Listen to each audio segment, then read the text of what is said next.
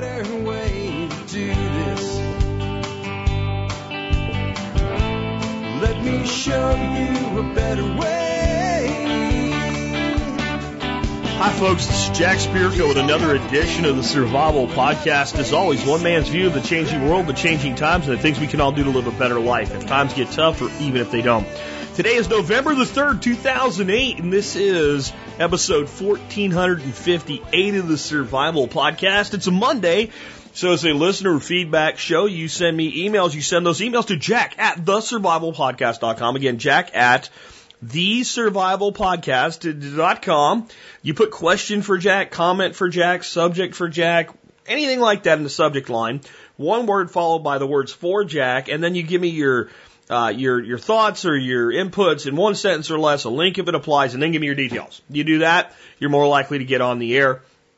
Telling you that's just how to help get yourself through my screening process. The best way to do that.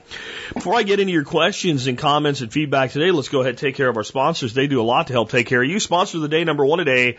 BulkAmmo.com. Hey, if you want to complete that triangle of gun operator efficiency, there's three points to it. There's training for you, the operator. That goes without saying. There's a gun. No gun. You are not a gun operator. You can run around and go, psh, psh, maybe get suspended from school. Doesn't really work very well though. But you need ammo. To make all three of those things work together, you gotta have the third one, the ammo. I get my ammo from bulkammo.com. I think you should too. When it comes to common calibers in large quantities, uh, they have some of the best prices that you'll find anywhere on, online today. They're shipping so fast, your neck will snap around at how quickly your ammo's at your door. Check them out today at bulkammo.com. Next up today, Safe Castle Royal, the original survival podcast sponsor, the sponsor that was a sponsor before there were sponsors. How the heck does that work? Well, it works like this. Uh, Vic over at Safe Castle sent me an email, said, Jack, we love what you're doing. We want to sponsor the show. And I said, I don't have enough listeners to take money from you yet. Um, we're building, we're getting there. We'll, we'll get back with you when you're ready. So when you're ready, we'll be there. So they were ready to step up before we were what we've become. They've stayed with us ever since. They will have their six year anniversary as a sponsor of the show in January. That is an incredibly long time uh, to support a, a podcast in this day and age. Check them out today. They have everything you could want for your prepping needs from the practical to the tactical and everything in between. You'll find it at safecastle.com. And remember, they do have their discount buyers club. That's 50 bucks a year, or actually 50 bucks one time, $49 to be exact. $49 one time lifetime membership. You can have it for free if you're a member of my support brigade. One of the many reasons to consider joining the support brigade right there, the free lifetime membership to Safe Castle Royals discount membership program. That makes your first year of MSB a buck because I charge 50 bucks a year. I give you discounts on things you're probably buying anyway. You can learn more by going to the survivalpodcast.com and clicking on members or the member support brigade banner there. Uh, discounts to over 40 vendors at this point. You help support the show at about 20 cents an episode. Uh, military, law enforcement, Peace Corps, active duty and prior service, and first responders like EMTs, paramedics, and firefighters. If you uh, do any of those things or have done any of those things in the past as prior service, you qualify for a discount. Email me before, not after you join. Put service discount in the subject line. Give me one or two sentences about your service. With that, let us get into the main topic of today's show. It is time for the return of Monday's prepper scenarios. And uh, we had a break from those for a little while, and uh, we're back with them. But the last time we did a Monday prepper scenario, this was the scenario I gave you. You're on your way home and your car stalls out. You're in the center lane at rush hour of a four lane one side of a highway. So you got an eight lane highway. You got four lanes on your side. You're in either the the middle left or middle right lane. Cars are rushing by honking at you for being such a jerk as to have your car fail in their way. How do you safely get yourself and your vehicle off the road? I've said this has happened to me twice in my life, and it's true. Uh, both times I was able to get my vehicle off the road. The first time, uh, I, I get the sheet on the scenario a little bit when I tell you what happened because I broke down in the uh, the far right hand lane. So all I had to do was push my car off the road without getting killed. People were blowing the horn at me, yelling at me, and cursing me. It wasn't quite rush hour, which that's kind of a key in this scenario. It was before rush hour, so the traffic was moving at a brisk pace. I did manage to push the car off the road. I was, however, pushing a car slightly uphill, and people were really blowing the horn at me, expecting me to, I don't know, break into a sprint pushing a car uphill. This was my welcome to Texas. Yes, this was the day I arrived in the Dallas Fort Worth area of Texas on 635 LBJ. Another time I had a vehicle, it was a used vehicle that you know, the gas gauge just didn't work right. And it's the first time I had had it out and it ran out of gas. Yep. Tank said it was like a little bit over half a tank and it ran out of gas. This was rush hour. Here's what you do. Here's what I did and here's how it worked out. It actually worked out even better because of a good Samaritan.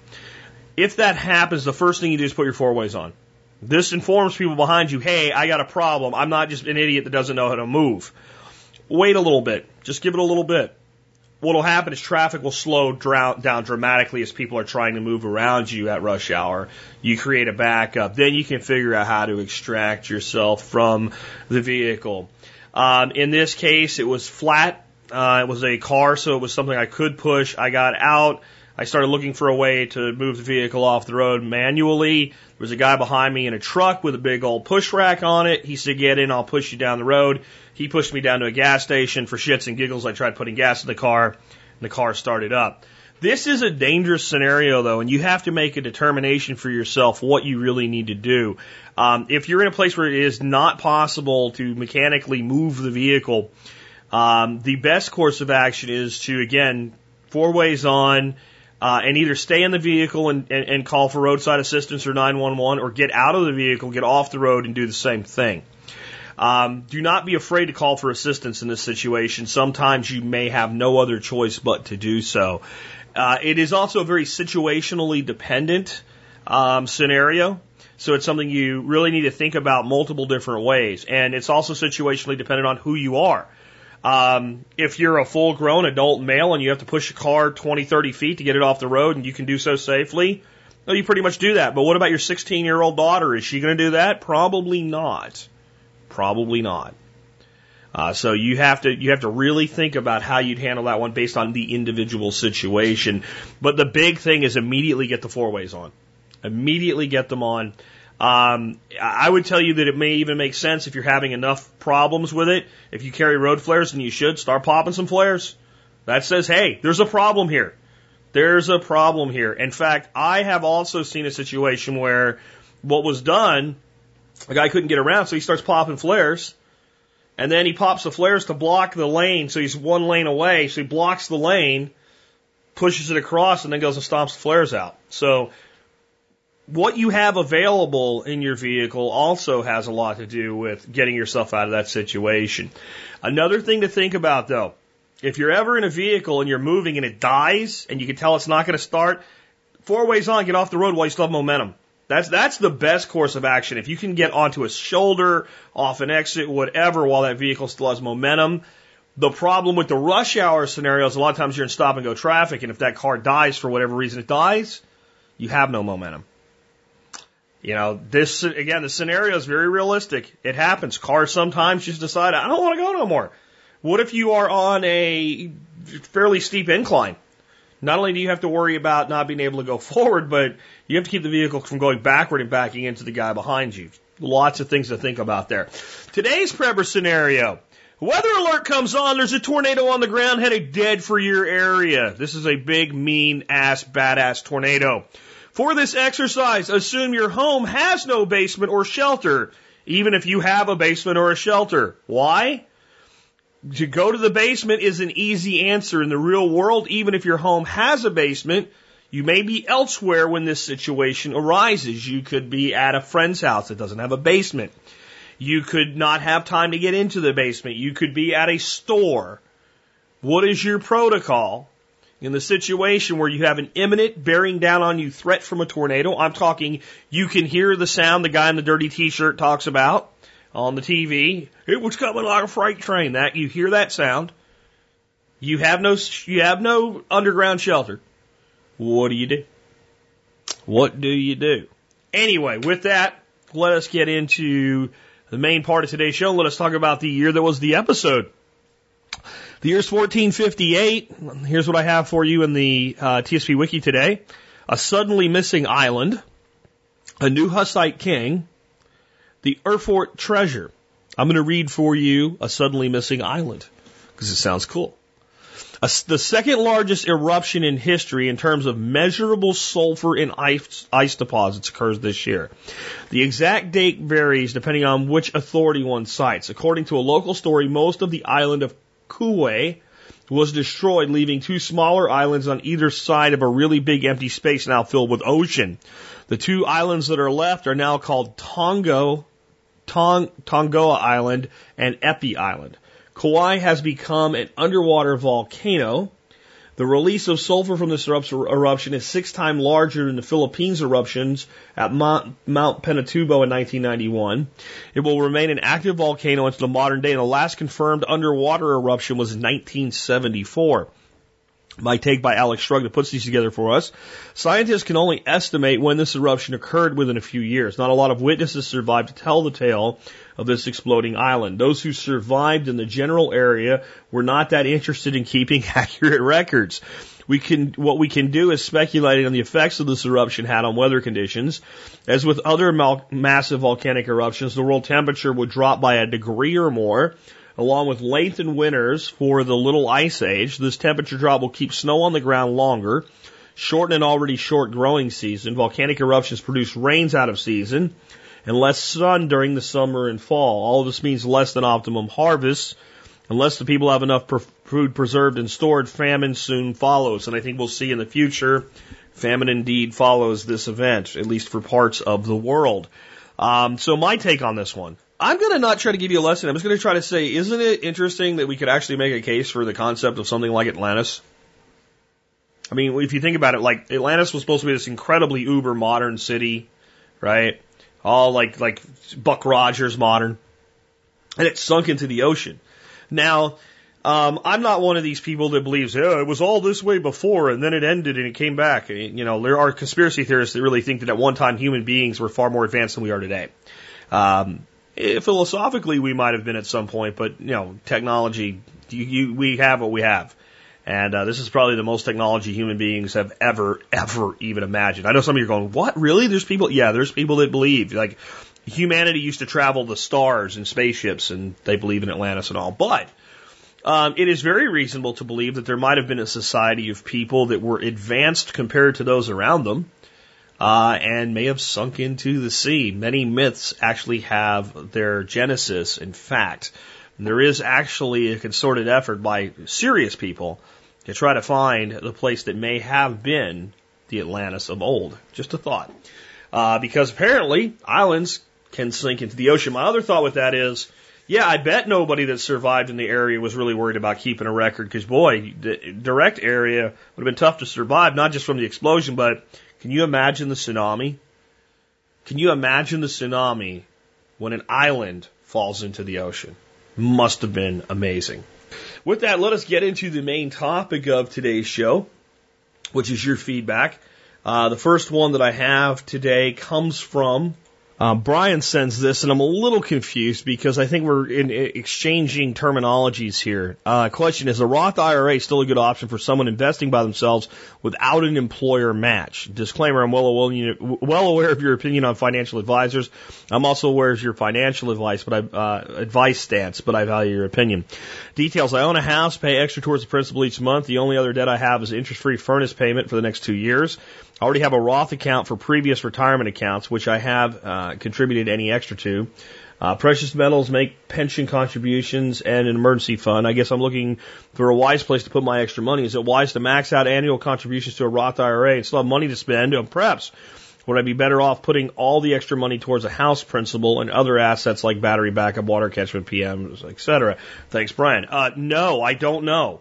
I don't know. I can't possibly know what you should do with your money whether you should invest it in your retirement or not. I know that if you re- invest it in a Roth retirement account, that for all intents and purposes, the money's not locked up. So Roth is the way to go.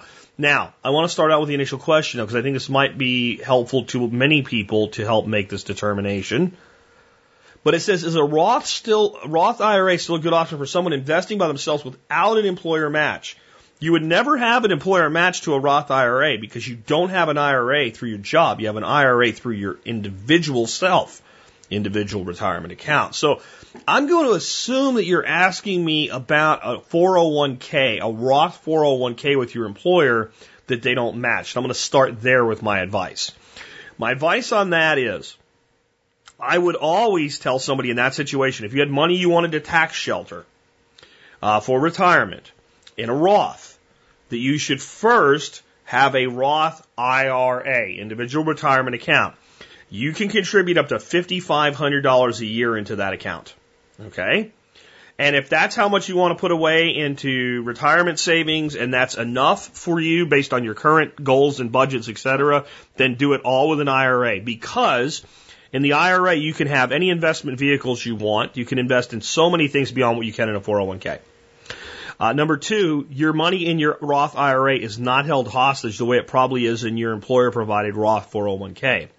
While you can remove the, contr- the contributions from a Roth account with no taxes or penalties, 100% of the contributions you make out of your pocket, you can take back out with no tax consequences because you already paid tax on it. The only money that is sequestered in there to age 59 and a half or older, depending on certain stipulations, is the money that you earn as interest or capital gains on the money you originally invested.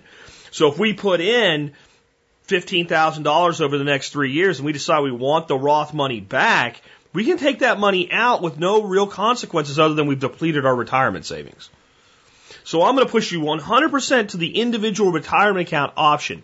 The, the value of the Roth 401k is if I want to save more than $5,500 a year. If I want to save more than $5,500 a year, the I the uh, the 401k allows me to do that. And what I mean by that is simple. I can contribute up to $17,500 into a 401k. So I can put more money into a Roth vehicle through the 401k. That's its chief advantage that it lifts my cap. And, and what, how I would manage that to make this real simple, let's say I decided I want to do $10,500 a year in contributions. 5,500 would go into my IRA and 5,000 I would figure out what do I need to contribute each week to end up to 5,000 at the end of the year would go through my 401 so that I could max out my total contributions based on my own goals. So the only reason I would use a Roth 401k ever infinity is if I'd already maxed out my IRA contribution limit. And by and for the record, a married couple, each side can do that that amount. Okay, so that's it. Now, determining what goes in to my retirement versus what do I spend on other things or save in, in, in other investments outside of a retirement account. With a Roth, especially an IRA, as long as you have the money to save, you might as well put the full $5,500 a year in it. You might as well. You can always get it back out. It, it might take a couple extra days compared to a savings account, but you can always, always, always just take it back out. So I'm going to say go ahead and max that Roth if you if you can. Here's why. If you ever really need it, you can get it. You'll be a lot less likely to spend it on something else though and save it for your future. There's another big advantage to Roth IRAs over Roth 401ks. At 70 or 70 and a half or something like that, the government basically puts a gun to your head. Like, serious to God, a gun to your head because all force from government is backed by a gun or it wouldn't be force. And says you now have to start taking maximum withdrawals. You must take the money out. Money in an IRA a Roth IRA, you do not have to remove. There's no point where they say you must take this money out. So you want to wait it to that as much as possible because we don't know how how late in life we're going to work and, and what have you. Now, the beauty of the Roth is there's no income consequences for taking the money out, but it's no longer in a place where it can grow tax free. So you just have more options with the IRA all around except the, the maximum contributions. But where do I draw the line between my, my savings and my retirement? Am I, you know, for now investing? That's an individual decision that I can't really help you with. You have to make that decision based on your budget, your goals, your agenda. Uh, but it's good that you're thinking that way. And whatever you do will probably be better than what most people do because you're thinking and you're asking important questions. Um, recently, I said that one of the ways that we could make a bigger impact is to inform people about jury nullification that if jurors decided to vote not guilty on something, even if the state had made the case that was guilty because they either thought the law itself was unjust or the circumstances of the trial were, were unreasonable. And that's really the way this one. It's not that the, the concept of the law here is wrong, but the application of the law was complete bullshit. This comes to me from David, and it says jury nullification at its finest 49 counts of Medicaid fraud for a grand total $781. Jury found not guilty on all charges. I'll put a link to this, this article on New Hampshire's Union Leader so you can read it in the show notes today, but let me read part of it to you. Lost Perspective cited as orthodontist is cleared in Medicaid fraud charge. Manchester in a trial that might have significant consequences for Medicaid in New Hampshire. A Manchester orthodontist was cleared of 45 felony counts of Medicaid fraud by a Concord jury last week. 45 felonies this person was being charged with. 45 felonies. This is your government that's supposed to be the government of the freest nation in the world. 45 felonies. Where do you hear the details of this? Dr. Nicholas Marshall said he never did anything wrong. He offered to refund the entire amount of the alleged fraud. $781. 40, 40 freaking five felony counts over $781.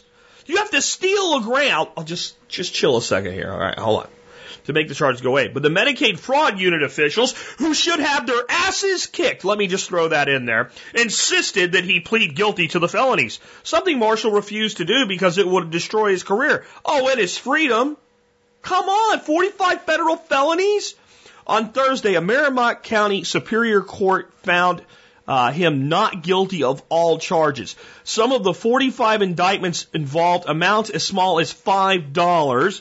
And the largest one involved $165, said his lawyer, James Moore of Concord. Marshall faced prison if found guilty. Quote, I'm of, I'm, uh, quote, I am of the opinion the Office of the Attorney General lost perspective regarding Dr. Marshall, end quote, Moore said. Yeah, I think so. Under New Hampshire criminal law, a theft is only a felony if the stolen property is worth $1,000 or more, but state Medicaid law makes any fraud involving Medicaid a felony no matter the amount.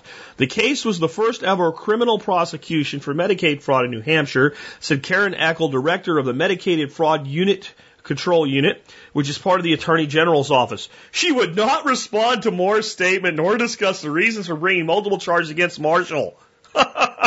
you think? Quote, there was a thorough investigation, Eckel said. There were charges brought by a grand jury and were brought to trial. The judge didn't dismiss the charges. They went to the jury.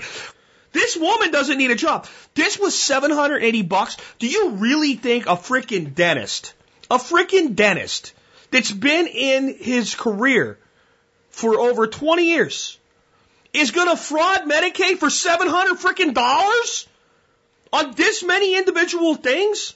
You really don't think it was some kind of a bookkeeping error or something here? And you're going to spend the taxpayer money necessary to prosecute somebody for felonies, 45 felonies, over 700 bucks?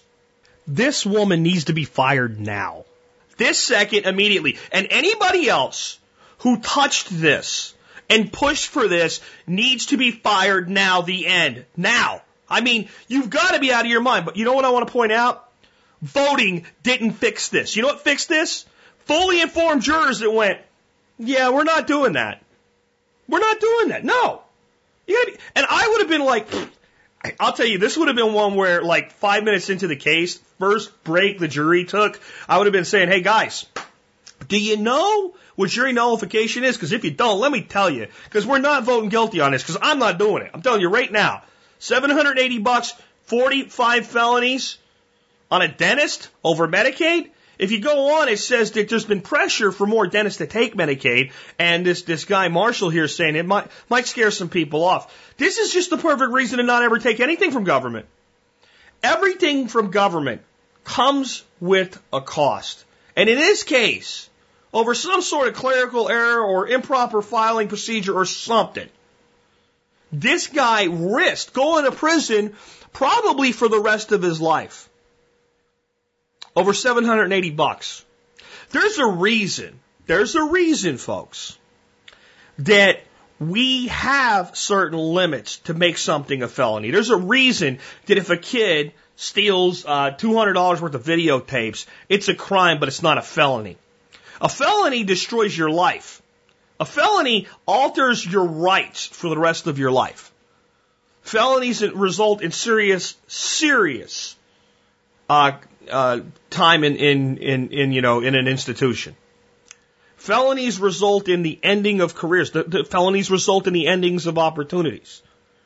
You end up in a situation where you see these guys that go to jail for felonies, sometimes justified, they get out. They can never put their lives back together. A lot of them end up back in prison again because they just can't figure out how to put their lives together. You're going to destroy a businessman's life and reputation over 780 bucks. Yeah, this bitch needs to be fired. And I know that that bothers you. Did I say it that way, some of you? You tell me that's not true, though. You tell me it's, this pea brain, this pea brain probably spent over $200,000 of taxpayer money to prosecute a guy over 781 bucks that should have never been prosecuted in the first place. See, this is why bureaucrats don't live in a real world. There's no place, explain this to you, there's no place outside of government employment where you can F up that bad and not be fired like that fast. I promise you, if you go to work somewhere and you take action that spends a couple hundred thousand dollars worth of a company's money, and your justification for it is it was the right thing to do and there was $780 at stake, you are, you're probably prosecuted for embezzlement of company funds. And that's what should happen here. Everybody that touched this, everybody that prosecuted this, everybody that thought this was a good idea, and I'm not even going to come down on a judge because the judge, the case is in front of me. All I can do is allow the evidence to be presented and advise the jury. The judge can't just throw that out. They brought a grand jury indictment in front of them. But the people that actually pushed for this that didn't have to, every single one of you should go to jail. Every single one of you should go to jail. You stole money from the people when you did this. You knew it was stupid. You knew you had a power trip. You knew there was no return on it. You knew that it was inappropriate and you knew what it was going to cost the people of our country and specifically the people of New Hampshire and every one of your dirty little hands that went after this guy should be in prison yourself. In fact, I would tell you that the, when you, if you could go find the individual that's, that's the most responsible for this, that individual should go to prison for the term this man would have received if he was found guilty. And maybe you think a little bit more before you did it again. But see, they're not going to think, and they're going to keep doing shit like this, and these types of things are going to happen more and more, folks. And that means if you want to change things, you ain't going to vote to change this. Maybe you will if you get inside one of those other boxes of liberty, in this case, the juror's box. But I'll tell you what, I want this lady fired. But it's not my business. People of New Hampshire, this is your business. All right, so this next one actually came in from Mark on Facebook, and it's an article on Breitbart.com. And it says, Cue the Jack was right music. Damn, can you give us all numbers for the lottery? And this is another one I want to be right about, but what I've said is those of you that think, you know, we're going to rally the troops, we're going to take the midterms, and we're going to go take the White House in 2016, you're right about that. The Republicans are going to do very well in the midterms this week. Nothing will change, and they're going to take the White House, and nothing will change. The path uh, that we're on is the path we're going to stay on at the federal level. It's already determined. The trail has been blazed, uh, and now we're just paving the road. And one of those places that people think we got to stop Obama is you know, bringing uh, amnesty to illegal aliens and the Dream Act and all this stuff. We, and I've said the GOP is going to sell you out, and I've shown you countless times places where you're seeing the indication that I'm right about that. Well, it, it's over now. It's over now because the guy that I'm about to tell you that's selling you out on it is a poster boy for the GOP. If if you said to me, Jack, can you give us a congressman or I mean, I'm sorry, a senator that you think has uh, has in general voted the way that you would have them vote? I would say yes, and I would actually say that um, it, it's it's interesting to me who it is because he's my senator. His name's John Cornyn. I have to say that at I would say eight out of ten times in in any kind of measure that comes up in the Senate that Cornyn votes the way that I would say in that situation that's that's good. You've done you've done well. He is definitely been a guy that has refused to allow any increase in taxation. He's not voted ever for an increase in taxes. Um, he's been on the right side of most things except some civil liberties issues. Uh, he's certainly the guy that I would expect to follow the conservative talk and walk it. So let me read this to you. Senator John Cornyn declares support for the DREAM Act. Senator John Cornyn, Republican Texas, who is in line to be the Senate Majority Whip if the Republicans regain control of the Congress next week, declared his support for the DREAM Act. During a KUVN Univision 23 debate, you notice they always say this stuff when they're on Univision or something like that. Yeah, listen to Rick Perry in front of a Hispanic group like La Raza, and you'll see exactly the stripes that these guys really have, whatever it takes to win. Uh, with his Democratic opponent, uh, David Alameel, last Friday, Jordan, Cornyn said that he was a strong supporter of immigration reform. Cornyn also said that illegal immigrant uh, dreamers who are guilty of nothing other than coming with their families should be allowed to serve in the military and earn American citizenship. A questioner noted that Cornyn had been a supporter of aid for low income students and asked whether he would advocate for federal aid for low income students who have benefited from the DREAM Act in Texas Cornyn, who is on his way to reelection, said that he is a believer, quote, that education is the way out. He then mentioned that he had, quote, indicated earlier that children who came with their parents into the country and did not comply with our immigration laws, they are guilty of nothing other than coming with their family, he reiterated. Uh, quote, we ought to provide them an opportunity not only to go to school, but eventually serve in the military or complete a college education and earn American citizenship. I believe that. And I believe in the process they should be treated just the same as we would any other student based on need. It makes so much more sense for us to have these young people here in Texas and here in America as productive citizens, he added. It makes absolutely no sense to condemn them to minimum wage jobs for the rest of their lives while they could produce so much more when they could be so much more. They would benefit, their families would benefit, and our nation would benefit. So we should, we should pay for them to go to school and give them in-state tuition even though they're not even legally in the country. Is what John Cornyn is saying. This is this is flat out. This is your foreshadowing. This is your Republicans that are going to take everything back, and they're either going to work with Obama and do it with Obama, or they're going to wait until 2016 when they have the whole lot, and they're going to bring you amnesty. You're going to get it. You've always been going, just like I told you. In 2009, the Health Care Reform Act is going to pass before it was even on the floor. Said, it's going to happen. You can't, we're going to fight it. We're going to write. You can write all the letters you want. You can do whatever you want. It's going to pass. It's already in the works. It's already planned. This is what they're going to do. And you think that the Republicans want to be the people to oppose this with all these brand new voters? Do you think they want to be seen as the party that opposed all these brand new voters or the party that actually brought it in for them? This is, this is your Republican Party turning the corner and being more compassionate conservatives you're being sold out right now. Now he's couching it with it's the children, it's the children. Well, see, but how do you say? See, this is where you you set a trap for yourself so that you can explain how you were trapped, right? So how can I say, well, you know, I think the children of legal aliens should be able to go to college and deport their parents? I can't. It's not reasonable. First of all, we're not. First of all, those of you that just think we should round up all the illegal aliens and deport them, it's not going to happen, and it probably shouldn't. I mean, we created the conditions where people want to come here. Well, what about the gangs and all? They're breaking the law. Well, they're breaking the law by coming here. I, I know, I know, I know, but hold on, hold on. They're breaking other laws. They're breaking laws that, with crimes that actually have victims. Right? I mean, I would fix it this way. Um, well, first of all, I would just get rid of all welfare programs whatsoever. But it, it was, you know, if we're going to have them, let's just not have them for people that are here illegally. In fact, let's not have them for immigrants. No immigrant gets any welfare, period, the end over. Done. Legal or illegal, don't care.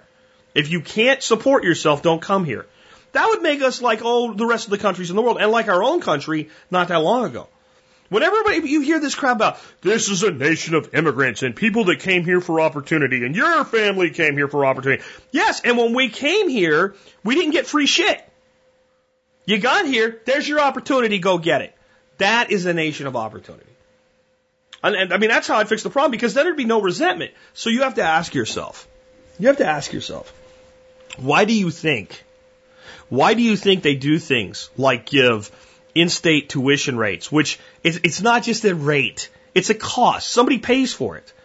So when you get an in-state rate on your tuition at a college, there's still money. It comes from the state, right? It still goes to the college. So why, that's a welfare program. Whether you like it or not, it is. So why do we do this? Why do we do this? Why do we give federal assistance and state assistance to people that are here illegally? Can you come up with a good reason? Well, they want to help people, Jack. They don't want to help people. They don't want to help you. Right? They're pandering to the voters. Most of these people don't vote. I know you think they want to give them the right to, yeah, but they don't vote now. Cornyn's on here spouting this crap on Univision, okay? Over a, a senatorial election, he couldn't lose now if he tried. He's not just pandering for these votes. He doesn't need these votes. Why? Why has the government taken the stance of giving your money that they take from you to people in your country illegally? Do you, do you not see it? It's pretty simple. It's really simple. So that you'll hate them. That's the only reason why. See, if you took that away, all of this, all the crap that they use to villainize immigrants that are in the country illegally would just not really be very strong anymore. They're taking our jobs. No, they're not. No, they're not. You want a job picking oranges in Florida? Go ahead. You want a job mowing the lawn? Go ahead. You can get a job just like that. Oh, but then we, we get paid less. What, you, how much do you think you're going to get paid? Illegal immigrants or not to cut grass? How many, how much do you think people will pay to have grass cut? There is a market at play here. Just because the workers are from an illegal background or an illegal immigrant uh, pool doesn't mean they work for that much less. They really don't. It, it certainly doesn't mean that people would pay more. See, there's, there's always a finite amount of money that people will pay. But they want everybody at odds. They want a continuous, multi-level dichotomy. They want to split you at every level and every angle that they can. You understand that? And one great way to split people is over the illegal immigration debate. We take all the liberals and say, look at those horrible conservatives. They want to send these poor little children back to those horrible places. Ah. Well, oh, come on. This is nonsense. But then they, then they, they turn to the conservative group and say, look at these liberals. They want to give your money to these people. Well, no, they want to give everybody's money to these people. A lot of the liberals pay taxes, guys. Come on, use your brain. You think only, the only people that are liberals are people on welfare that are they're consumers? You don't think there's anybody that votes Democrat that owns a business? I know it's hard to understand why, but they do. They take their money too. But you know what? They'll, focus on the other places their money goes. Say the conservatives, they want us at each other's throats. They want us at each other's throats so they can do whatever they want. It's really, really simple. But anyway, just so you know, GOP selling you out on the immigration issue. Everything you've heard, everything you've been promised, you will hear a giant sucking sound. Remember Perot with the sucking sound of NAFTA? Now you can hear a giant sucking sound that's going to sound like, hold on. Here, this is the sound of all the promises the GOP has made you for the last six years by telling you how bad Obama is and how they're going to fix everything and how they're going to do the right thing for you when they get a chance. You're about to give them a chance this election and the next election, and this is what you're going to hear uh, with all of the promises.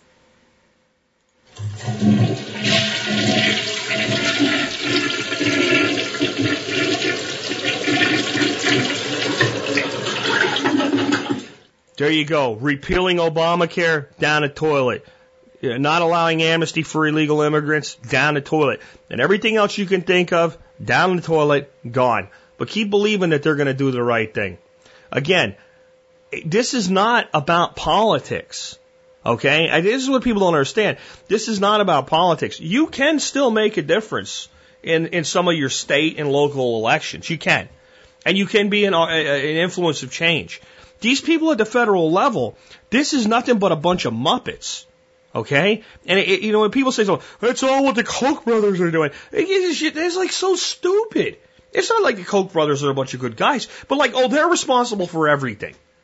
All of these people in this oligarchy, in this plutocracy, in this corporatocracy have their hands up multiple elected officials' asses and they're telling them what to say. They're moving their mouths with their hands. They're moving their arms with a string. There's no way. Folks, listen to me. Please listen to me just for a minute here. I know I'm getting a little bit heated today, and I'm going to come down off of this here in the next segment, but there is no way that a redneck like me, the son of a coal miner in Pennsylvania that's currently a Texas redneck living on three acres in the middle of Azle, Texas, could be this accurate in telling you what's going to happen if it wasn't already predetermined. I want you to think, think about that for a minute. I'm not that smart. I don't have inside sources feeding me information and telling me what's going on. All I'm doing is looking at the signals and the signs of everything that they've been doing up till now, paying attention to history so that I can look to the future and say, this is what they're going to do next. I couldn't tell you back in 2009 that the Healthcare Reform Act was going to pass and be designed to destroy the free market healthcare system before the bill was even on the floor just because I'm smart. It would have to be that it's obvious what they're doing. There's no way I could have told you. Years ago, I already told you, the Republicans will sell you out on Obamacare and the immigration debate. They're going to sell you out, sell you out, sell you out. There's no way I could tell you that and know it and be so accurate with it unless it was predetermined. If there's a way, I'd like to know what it is. If you think there's a reason I know this stuff and, and it, it's not because it's predetermined, then, then please tell me what it is. Otherwise, let's go on to something else. Yeah, how about something really positive? It's small, but positive. Uh, let's get on a totally different vibe for the rest of today's show. Um, this comes from Eric. Eric says, You keep me thinking and changing. It may be a small task, but just a week ago, uh, I would have taken my tire that had a screw in it to the auto shop to have it fixed or replaced. Tonight, because of something I heard you say recently, I got the tools and supplies and plugged the hole myself. Another small step towards self sustainability. Thanks, Jack. Keep it up. Eric. Um, Uh, it seems like a little thing, doesn't it? Okay, so a guy gets a screw in his tire, looks at it, there's a screw there. It's a plug kit, real cheap, easy to get these things. And I'll tell you what, guys, those of you that don't think plugs are reliable for the repair of a tire, as long as the hole is in the flat belt side of the tire, not the sidewall of the tire, they're incredibly reliable. In fact, they are likely to last longer than the tire. Now, before I go on, so that I can substantiate that claim, my father, who was a coal miner, then spent about 20 years of his life running his own business in Jacksonville, Florida. He did that at McDuff Avenue on the, the seedy side of Jacksonville, uh, in a small gas station slash tire shop. And he put all three of us through school, bought a house for cash, did all kinds of great things for his family by selling and repairing tires. I spent a lot of my teenage, early, early teenage years, even I'd say 10 years old and up, busting tires for him. I learned how to break down tires and change tires and balance tires and do patches and plugs and repairs when I was nine years old. Okay, so tires are something in my family's history. So I speak with authority when I tell you that in most instances something I nail or another puncture plugged properly with a tire plug is an incredibly reliable repair that will likely outlast the tire itself, especially tires today. Back when my dad used to do this, he, there was a thing called a grooving iron. I'm sure they still exist, but back then you could actually take a tire that was pretty bald and where you still see the threads and you could just take the grooving iron with different sizes and you could regroove the tire. Not recap, but regroove. And that tire could go another 20, 30,000 miles. He made a lot of money doing it. And over the years, he watched the thickness of the tire get thinner and thinner to where it was no longer uh, a reasonable thing to do anymore. Just want to put that out there. But so again, a guy goes out, gets a plug kit, plugs his tire. Big deal, right? I mean, is that really a step toward personal liberty and independence? Yeah, I'd say it's it's a step toward national liberty if we get everybody doing it. Here's why. What is the alternative? What's the alternative? Uh, we live in a society now where industry has made the tire cheaper, thinner walled, less reliable than it's ever been in history. But they have 50,000 mile warranties, Jack. Yeah, they're prorated and they're all the prices built in and they know most people will never even claim their warranty because they don't know how to and they're not going to go through it and just get a new tire and people turn their cars in every two to three years anyway. Nobody ever transfers a warranty. Blah, blah, blah. It's all paint. I'm telling you, back in 1980, if you took a tire that was getting pretty bald to where you gave it a little test with a dime or a penny you said that really needs to be replaced. You could throw a grooving iron on it. You could groove it and that tire would go another 20,000 miles safely. Doesn't do it anymore. So the alternative is We live in a society where industry has made everything cheaper and more prone to failure. Designed obsolescence is part of the situation. And instead of fixing the tire yourself and going on with your life, you take time out of your life, money out of your pocket, time away from your family to go pay somebody to do something and probably do a, a more poor job than you would have because what's likely to happen is, well, these kind of tires are kind of low anyway. You know what? I get you a little bit of money off your warranty. Why don't we go ahead and replace all four of them? Fix a hole. That's one of the things. Where do they fix it for you? Every minute you're there, you're not tending your garden, teaching your kid how to read, going fishing, taking a freaking break, working on your business, whatever. Okay, the other thing that you're doing, you're generating economic activity. That sounds good on the surface, but if you're doing it in the system, what does that economic activity generate? Taxes. You're literally feeding the beast. Now, if every American learned how to run a plug kit, started plugging their tires whenever they had a hole in their tire and not going to get that tire fixed and only replacing tires when they needed to be replaced, um, would that break the back of the beast? No. But it's one little scoop out instead of in. Instead of contributing to the tax base, I'm now contributing to my own lifestyle base. Another way to look at it is this way. So I don't know what it would cost you to get a tire fixed. I'm going to say 20 bucks. Okay. So now I've, I've taken time away from my family or my livelihood or my life and I've taken 20 bucks out of my pocket. How much more could that $20 do for me? What if I bought $20 worth of seed to grow my own food this year? That's my 20 bucks to do it with now. Now, I'm not saying that if you get your tire fixed, you can't afford the 20 bucks for seed. I'm not that naive. I'm just saying that that's where that money could have went instead of to fix a hole in a tire. Then the next thing is when a person does that, like, so a person that, that grew up like me and learned how to fix tires when he was a kid, right? It's no big deal. You get a plug kit, you throw it in your stuff, and if the tire gets a hole in it, you can find the nail, yank, air compressor, check your pressure, go on with your life. To me, that's it's like nothing. It's like skinning a deer.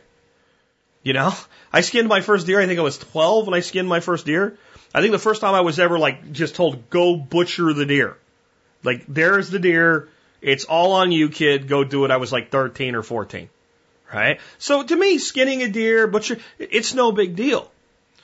These little things like this, though, to a person that grew up not doing them, when they learn, oh, that's, that's how you fix a tire? That's what I was paying 20 bucks for? Psh, Snip, fill up, check the pressure. That's it. A little bit of soap water around it. No air's coming out of it. It's good to go. That's that's all. You know what they start saying? What the hell else can I do? What what else can I do? Have you ever noticed that when a person learns a skill, all of a sudden it like becomes like something they do everywhere? Have you ever like seen a person learn how to, to lay tile? It's hard work, but you can learn to do it. It's not hard, it's physically demanding work. I remember my buddy Hal, my late buddy Hal, was a good guy. So him and his wife are going to figure out how to tile the kitchen, right? So they think tiling's a big deal. So they go and they watch a video and they watch some stuff on Home Improvement Network and finally they say to hell with it. They go down and get some tile and some grout. They tear all the stuff out of the kitchen. They, they, and, and you know, they, they ran a wet saw so they can cut the tile all nice and all. They start laying the tile. They get about halfway done with the kitchen and they think to themselves, boy, this whole house could be tiled. So they're going to tile the kitchen. And I haven't seen him for a couple weeks and he, he calls me and he says, Hey, come over and see the tiling job. So I go in and when I open the door in the hallway, there's tile right there in front of me. And I can see the tile going all the way through the living room, back around the hallway, into the kitchen the other way. And I say, what the hell happened? He goes, well, I figured I could get a good deal on tile if I bought a bunch of it. And once we saw how easy it was, we tiled the whole house. And he said, do you know what we figured out? And I said, how the hell would I know? What'd you figure out? He said, we tiled the whole house for less than it would have cost to have somebody else tile the kitchen. They were tired as hell. But you know what? It was the realization, oh, I can do this. This is what I love about teaching people skills. Once they learn a skill, they start saying, well, what can I do with this? You teach somebody how to graft trees their yard will fill up with trees. They will be giving trees to neighbors. They will be running out in the middle of the night at a playground, digging a hole, planting trees. And you think it's hard? It's not hard. It's just something you have to learn how to do right. And how many skills can we reinstill in the minds of individuals? And, and in the hands of individuals, what good can those skills do for us? And it starts with something simple like fixing a tire. Pretty cool, isn't it, when you really think about it? That that one skill is the beginning of a path that leads to more. Let's also think about it in another way. So now, we could do a prepper scenario with this, can't we? I'm driving down the road. Boom, boom, the, the tire starts to go low on air. I realize I'm going low. I got a flat. I'm out in the middle of nowhere. It's cold as shit out. It's not safe to be putting a jack underneath my vehicle right now. I really don't know what to do as far as trying to change a tire with a spare or whatever. Ah, let me at least see if I can find the source of the leak. So you take your air compressor, because you should have one in your vehicle, and you pump up your tire. The first thing you do is get out of the place because it's, if it's a slow leak, like something you can plug usually is with, a, with some type of object in it, you usually can drive down the road a bit. Even if you have to put some air in the tire, drive a couple of miles and do it again. You get somewhere safe to assess the situation. You look at the tire, you look for the hole, you pull a little forward, look, you keep doing it until you find it. Oh, there's a nail. You get a pair of pliers, yank it out, use a little reamer tool, rough it up, you take the plug, Cut the excess plug off, a little water on it, spit on it, whatever. No air's coming out of it. Pump it up.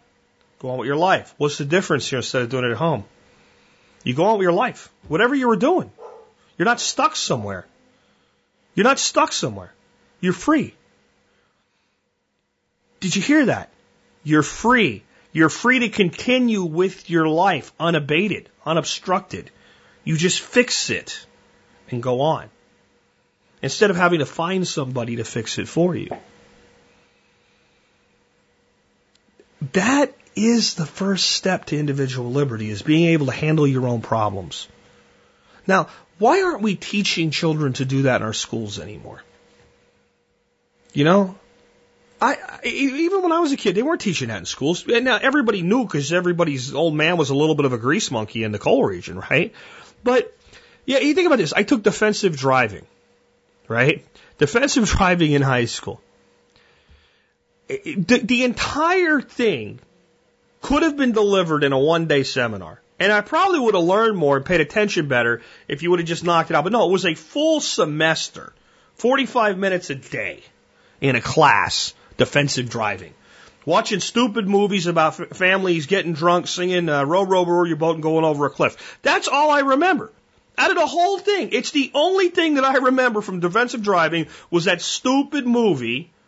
There was two movies. I remember two movies now, and I got a good memory, right? But there's only there's one where the old man gets drunk, and they're in a like an old station wagon, like like a '68 panel wagon or something like that, and the whole family's driving down the road. It was probably made in '68. It was probably a new car, and they're singing "Row, row, row your boat," and they end up going over a cliff, and they all die. And that says "Don't drink and drive." And there's another one where the kid does something. I don't remember if he drinks. I don't remember if he drives too fast, drives in the snow, doesn't wear a seatbelt, whatever it was. The kid did something stupid. He's like 16. The car wrecks. He gets killed. And the whole movie is him at his own funeral going, no, I'm here. I'm here. Pay attention to me. That type of thing. That's it. That's all I remember. Now, what if defensive driving in schools was actually defensive driving? What do you mean? Well, instead of just like, here's the laws you have to obey, and here's why to obey them, and here's what happens when you do something stupid, and uh, here's the consequences, which kids don't learn that way anyway. If you want to make a point with kids with consequences, be very brief with it, and be accurate. This is this is this is what happens when you don't wear a seatbelt, right? Here's five people that didn't wear a seatbelt. Similar crashes. There's five people that did. Okay, let's move on to something else. If, you if you keep going, they tune you out. You got to hit them and move, stick and move, right? But what if defensive driving was like actually all the ways to be defensive as a as a as a vehicle operator? Maybe instead of defensive driving would be responsible vehicle operation. Defensive driving, the, the safety component would just be one piece of that. Like, here's how to check your frickin' oil. How about that? right? And if your oil looks like this, something's very, very wrong. You need to get your oil changed or change your oil yourself, one or the other. Like, I don't care what the sticker on the window says or whatever. If this oil's black like this, this is bad for your engine. This is how you check the, the washer fluid. And this is why you need washer fluid. Okay? Right? How about that? How about this is how you change a flat tire? This is how you plug a tire. Is how you check your tire pressure. What, what, what if defensive driving in high school was those types of things? And it was the same amount of hours, but it involved the totality of actually owning and operating a vehicle. This is, this is a maintenance schedule for a vehicle. This is why this is important. This is how you put gas in a vehicle, by the way. You know, there's kids who can't put gas in a vehicle. They don't know how. Most of them grow up in New Jersey because you're not allowed to pump gas. But there's there's people that they, they don't really know how to put gas in a car. I knew one guy, and he told me his sister didn't know how to put gas in a car. I said, "Well, what do you mean? How the hell do you not know how to put gas in a car?" He said, "Well, uh, she's still pretty young. She's like in her 20s. I'm like, really? She didn't know how to put gas. She goes, yeah, he's like 22 or 23. And he, he goes, well, she lived at home until just a year ago. And she had a car, and dad provided the car. And he just filled the car up for her every week. So she'd have to smell like gas. You gotta be kidding me. I said, well, what does she do now? She said she, she has a boyfriend. They live together. He keeps gas in the car for her, so she doesn't want to do it. She doesn't know how. I, I, my mind starts to go numb at that point. Like, I, I can't understand how you could have people be this way. Here's a roadside, roadside kit, right? Back to our prepper scenario today. This is what you do in this situation. Not a bunch of made up crap about the dangers of students driving drunk, right? And, and mad and all this other stuff. It's not like drunk driving is a good idea. But you can only spend so much time on any subject with, with a teenager before they're like, they'll actually start to do the opposite of what you want if you stay on a subject for too long. You understand that? This is how kids work. I know you used to be one, but you don't remember it. Let me tell you, it's how kids work. You give them a point and you move on. Yeah? That's what, that's what defensive driving or motor vehicle operations should be in school. That's what we should be teaching kids. End to end of a car. How do you inspect a car to make sure everything works? Yeah, maybe we should teach them things like, because I know everybody takes defensive driving and has since I was in school. That's uh, 25 years now. How about we teach people something like this? Turn signals are not requests.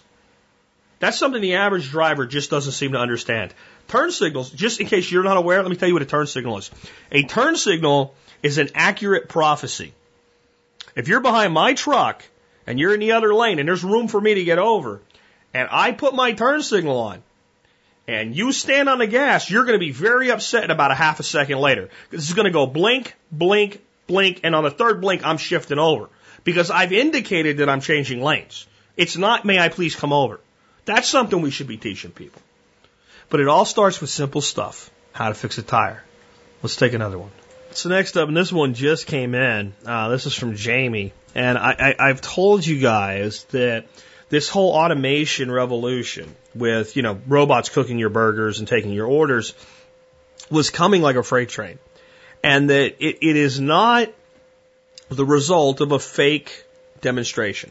It is not the result of fast food workers that want $15 an hour. That fast food workers in general know they're not getting $15 an hour, and all of the people you saw on TV were all pantomime. And this this this tsunami of automation that's going to uh, prevent a lot of opportunity, but also eliminate a lot of service level jobs is coming and has been coming. And that it would start coming with such ferocity that it would be undeniable that that was the case. Like, it, it can't be that all this stuff just started being developed like, you know, six months ago in a response to a bunch of yahoos asking for a union at $15 an hour to serve you french fries. It's not possible.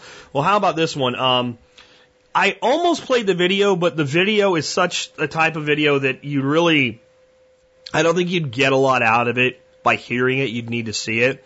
But this is on Hospitality Net announcing a global debut of SPG Keyless from Starwood Hotels and Resorts, the first mobile keyless room entry. Instead of reading the article even for you, I'm just going to tell you what it is. It's an app for Starwood preferred guests, okay? And you, you get this on your phone, you download it, And you can even, once you have it, you can say, I want a hotel room in Los Angeles. And you see the hotels that are available and what the rates are. And you do all your reservations on your phone. Okay? And you say, I want to use this keyless entry shit. And I want to arrive on this day. And then you set your phone to allow push notifications. And you click confirm. And then you go on with your life. You put your phone in your pocket. Like you always do. And then you go to Los Angeles on the day you're supposed to be there. And you know how like you have a check-in time when you can check in after a certain time and then you stand in line at the desk and you wait while somebody in front of you bitches about something you don't care about and you wait and all you want to do is go to your freaking room. See, it doesn't work that way. The phone says your room's now available anytime after this point. And when you go to the hotel, you, you, you, you pull the app up and you make sure your Bluetooth is on and your, your room number shows up on your phone. And then you, you, you walk your happy ass to the elevator or what have you, you go to your room, and you take your phone, and you put it up to the door, and your room goes click. Huh? And you go in your room, and you have your room. You never stand at the guest. You never deal with anybody at concierge. You never deal with anybody unless you actually want help with something. Now, all I'm going to say is, do you think Starwood Hotels, which is one of the biggest hotel companies in the world. Okay? Huge brand, multiple sub brands underneath it. Do you think they can hire or eliminate, hire one less or eliminate one job at every hotel? Just one. We're talking thousands of jobs. Now, again, last week I talked about Taco Bell. Okay? A week before we talked about uh, Lowe's with the robots. So if we could take Starwood Hotels, Taco Bell, and Lowe's, and all of them can eliminate just one job per location, it starts to add up really fast, doesn't it? This is, I, I'm telling you, some of the stuff that you as a kid grew up watching, like technology wise on television, and you thought by the time I'm an adult it'll be like that, and then it wasn't it's going to start feeling like that. We have an incredible opportunity because let me tell you what it, what it really is a lot like.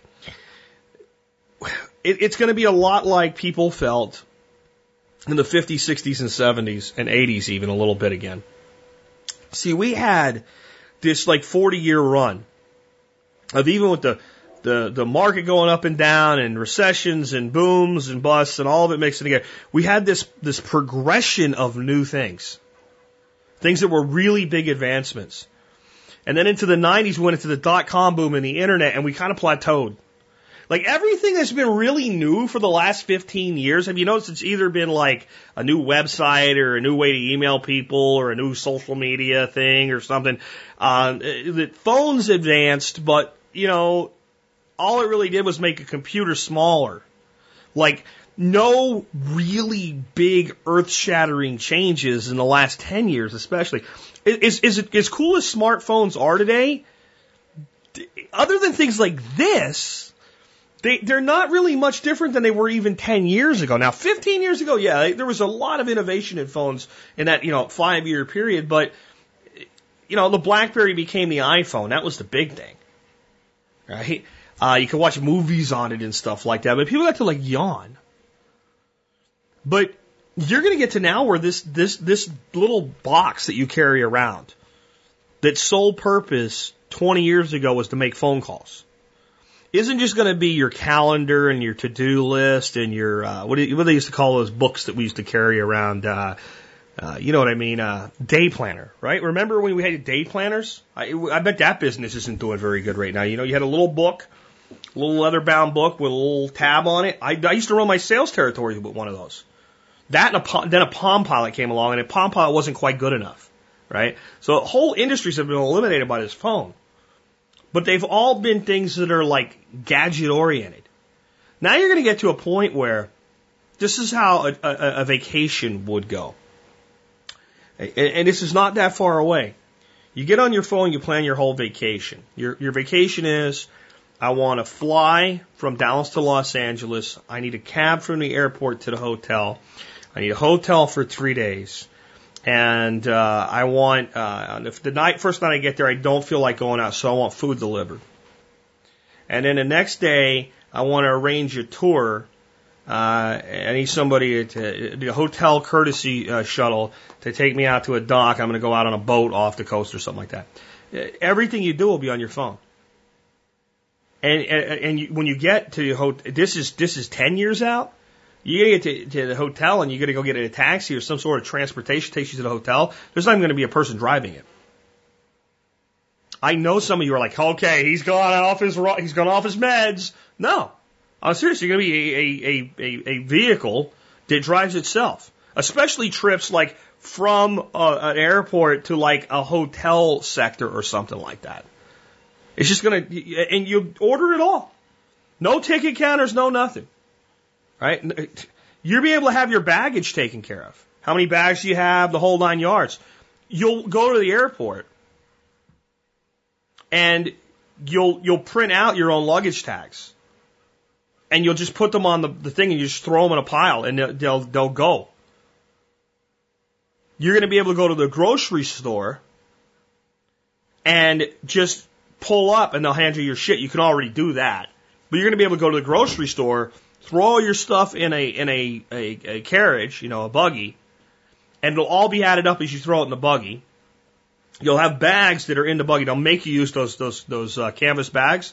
So all of it will already be bagged up. You'll be going from the shelf into a bag, shelf into a bag, shelf into a bag, and you'll you'll walk right out the front door. It'll look like you're stealing it to anybody that was brought forward in time. But when you walk out, your phone will communicate with the little thing by the door, and boop, you'll be charged. Is this number okay? Yes. Boop. Okay. Go on about your life. And it is going to be amazing opportunity and it's going to be very detrimental to entry level employment. So, like I said last week when I talked about this, make the most of it because there is some real opportunity in this. You know, kind of finishing up today, what I want to talk to you guys a bit about is planning your own life going forward. You know, how how do you plan a life in, in, in times like this? On one hand, we look at this incredible technological innovation and see all of the amazing things that it's going to cause. On the other hand, we see the pinch point of how do young people get started in an employment sector where more and more of the entry level stuff that anybody could do if they just want to is being dried up. How do we uh, work in an environment where we know that our government is going to sell us out on everything that it can possibly sell us out on. How do we plan our futures in a world where we know that less freedom and liberty is the plan? The devaluation of our money is the plan. I mean, how do we live in a world where on one hand we're thinking there's a really good chance of some serious economic upside in the economy? for people that will work hard and be innovative and learn new skills. And on the other hand, no, but, but your nation, eh, by the next presidential election, is going to be $21 trillion in debt with over $130 trillion of unfunded liabilities. For those that are not familiar with the term of unfunded liabilities, this is a much bigger problem than the debt. An unfunded liability is money that we know we're going to be required to spend, that we know we're not going to have in advance. So that is things like Social Security. There, there's a point at which Social Security is no longer functional, right? Because right now, in spite of all the hype, Social Security still works, if you want to call it that. Money comes in and money goes out, and there's a balance, and there's actually a surplus that the government steals and leaves an IOU for. But there's a point that we can forecast very, very accurately where the amount coming in will be lower than the amount required to go out. That's just one example. There are trillions and trillions of dollars between here and 2050, which I know sounds so far away. But from 2020 to 2050 is only 30 years. And it's about to be five years until 2020. That's 35 years. And it's not just that like, okay, we're good until 2050. That's just how much there is between now and 2050, which means by 2030, we're hurting. That means by 2030, the only way to keep things going Okay, and now, now folks, we're down to a little bit more than 15 years. Many of you have children who are 15 years old. Right? How quickly did they grow to 15? Okay? Is to be about 45 trillion dollars in debt. 45 trillion dollars in debt by 2030. That's the best we can do with the current plan. So my my question to you is when does that break? What's the limit? Like is there a point where like it just doesn't work anymore? See, and, and, and it's hard to say, isn't it? I mean, let's be honest. I know that you want to say, oh, well, that's going to be a disaster. And, uh, well, wait a minute. If, if I said to you back in 1980, that by 2014, the nation was going to be about 17 trillion in debt. And you believe me, because a lot of people didn't. They're like, oh, that'll never happen, right? But if you believe me, would you have thought in 1980 there was any way that the nation could actually function with $17 trillion in debt? And most people would have said no. So why do we, why do we say it can't function with 40 to 50 trillion dollars in debt? Is, will it function? And the answer is you don't know. I know that there's people that want to say, of course it can, because the Federal Reserve can control the monetary supply, and we've been doing this for a long time, and it simply stands to reason that inflation would work that way. And there's people that want to go, oh no, there's no way. Well, the answer is you don't really know. So with all these unknowns, how can you productively build a future for yourself? And the answer is you just do it. You just do. You do the best you can with what you have while you have it, with an eye to the future, and a plan for failure and a plan for success. Do you want to know the biggest mistake made in the prepper survivalist movements? The biggest mistake is that most of the people in the movements don't have a plan for success, only for failure. I, I, I see it all the time. I see it in their marketing. I see it in their blogging. I see it when the shit hits the fan. Well, what if it doesn't? Now, personally, I think the shit hits the fan for somebody every day. So that's not what I'm talking about. I'm talking about the big one, right? The big doomsday prepper one. Well, what happens, then this is what we're going to do. Okay, well, what, what, what are you going to do when it doesn't? Well, it's got to happen. No, it, it doesn't. Or it doesn't necessarily have to happen the way that you think that it's going to. I personally think that long term economically, this nation is in for massive pain. But I don't think it'll just be like the toilet sound that I played earlier and it's all gone. I think it'll be a shift. I think there'll be some type of a re-monetization, a revaluation of the money supply. It'll really, really hurt some people. Some people will do okay with it. I think that they're going to continue to destroy the middle class. And I don't think they're going to destroy the middle class by getting rid of it. I think they're going to. Dest- they're, they're, I've talked about this before. I call it downward class migration. And what most people in the media talk about, what they, they, what they mean is like people falling out of the middle class, or people falling from the upper middle class right through to the central middle class, down to the lower middle class, the people actually falling. It's not what's going on right now. The, the actual significance of being solidly in the middle class is sliding. The things that you can expect. My wife and I were talking about how uh, my grandfather uh, made, I think, $47 a week at one time. This is back when my dad was really little. And she said, How did people ever live on that? I said, Well, they had a 20, 20 year mortgage on the house for $1,350. Think about that. She, he had a 20 year mortgage on a $1,350 house. And that meant that when you, you heard something like he made 45 bucks or 47 bucks or whatever it was like that a week, you see like, how do you ever survive? But at that rate, he had a boat, he had a car, he had a car for my grandmother, which was a rare thing at the time for your, your, you know, your, your wife to have a car too. Two cars. Brought up three boys. He had time to go fishing and hunting. He grew a garden. And he did his job. And he had a pretty good life. He had a four bedroom house, about an acre of land. It actually meant something to be in the middle class. Today, being in the middle class means struggle, strife. So if you know the plan is for that to become more so, how do you plan a future?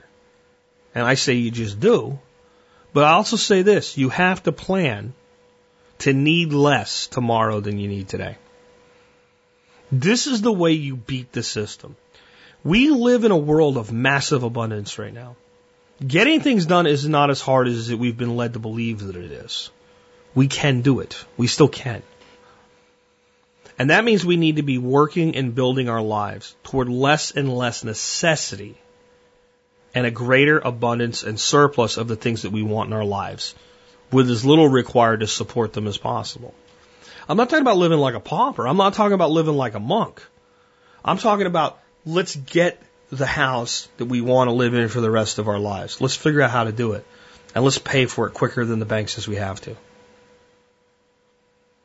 And if nothing else, hey, that's the one place that I, I'll tell you what, this is where you win with inflation. Property. Property. My father-in-law's house payment. You guys are going to believe this. Now, he lives in a place where when you become a senior citizen, your property taxes are locked. Okay? Because this is taxes, insurance, the whole lot. It's like 260 a month. It's not a big house. It's it's a three bedroom that's really a two bedroom. Like the one room that could be called a bedroom is really more of an office, right? A little two bedroom house, but 260 bucks a month? Why? He bought it over 25 years ago. That's why. You see this concept of constantly moving up? That's part of the trap that they set for you. When we, instead of thinking starter home, as in starter home, this is what we can afford for now. So we're going to buy this, hold on to it, sell it, and move up. We should be thinking starter home with this is the home as I start with it, and I want to buy a home that I can I can make the home grow into to my family. If my family outgrows the home, see that little house that my grandfather bought for $1,350 before the war. And you know what I mean when I say the war from his generation, right? My dad still lives there. The house grew. The functioning of the property grew. And the family grew. But the family grew there. They found a place they wanted to be and they stayed there. That's what we've lost. We can't blame the corporatocracy, the plutocracy, and the politicians for us losing that. Now, they've done a lot to bait us into losing it. We, they, they've done a lot to sell us on shiny, fancy things, you know, and unicorns and rainbows and everything else, and shiny credit cards. But in the end, we're the ones that choose this. We're the ones that choose a philosophy of, we'll just buy what we can afford in a place we really shouldn't so that we can sell it one day and get some money out of it and buy something else that won't be quite what we want so that we can do that again and again and again instead of why don't we find a place with the right lifestyle? And why don't we stay there for the rest of our lives? I'm not faulting people for moving. I've moved quite a bit. It's taken me a while to find my place. But I didn't have anybody telling me this when I was 25 years old either. In fact, I was being told by the very people that set the example there's nothing left here. Go find something for yourself. Go out there and take it. And I think there was a time for that. I think that's a big part of the Generation X phenomenon. We are the ones that, uh, people in my age bracket, a little bit older and a little bit younger, we're the ones that said, okay, it's not here anymore. We have to go out and find it for ourselves. I think we're coming to realize that there was a reason our prior generations were a lot happier than us. They, they knew their place. I don't mean that in any of the negative connotations that you can use that term, knew their place. I mean, they knew their purpose. They felt they had a purpose. They felt what they did mattered. How do you do it in despite of all of these unknowns? You just do it. And you do it with an intention an absolute intention to build and design the life that you want for yourself, for your family, for your community. It's far more impactful than storing a bunch of stuff in your attic. That doesn't mean I don't think you should store stuff in your attic. I just think that that whole overriding philosophy will lead you to store what you need to store, to be prepared the way that you need to be prepared. But you have to build your life. You have to design your life. Because every single lifestyle out there right now is being designed by someone. And either you design it or society will design it for you. And with that, this has been Jack Spirko with another edition of the Survival Podcast, helping you figure out how to live that better life if times get tough or even if they don't. Seeing our food these days, you know it's on our TVs. Sometimes we forget we are what we eat. I don't like there's nothing I can do. It's the price we pay, I guess, when we follow all the rules. There's a better